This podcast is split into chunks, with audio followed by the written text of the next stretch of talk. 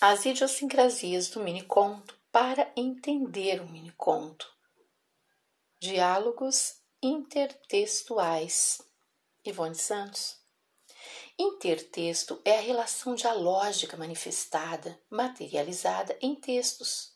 Isso pressupõe que toda intertextualidade implica a existência de uma interdiscursividade, mas nem toda interdiscursividade implica uma intertextualidade.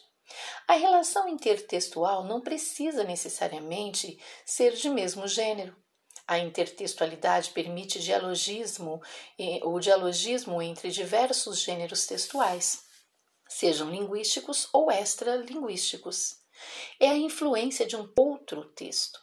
Todo texto, em maior ou menor grau, é um intertexto, pois durante o processo de criação acontecem relações dialógicas entre os textos que escrevemos e os textos que acessamos ao longo da vida. Quanto maior Quanto mais conhecimento o leitor tiver, mais relações intertextuais ele conseguirá fazer. Quanto mais conhecimento o leitor tiver, mais relações intertextuais ele conseguirá fazer.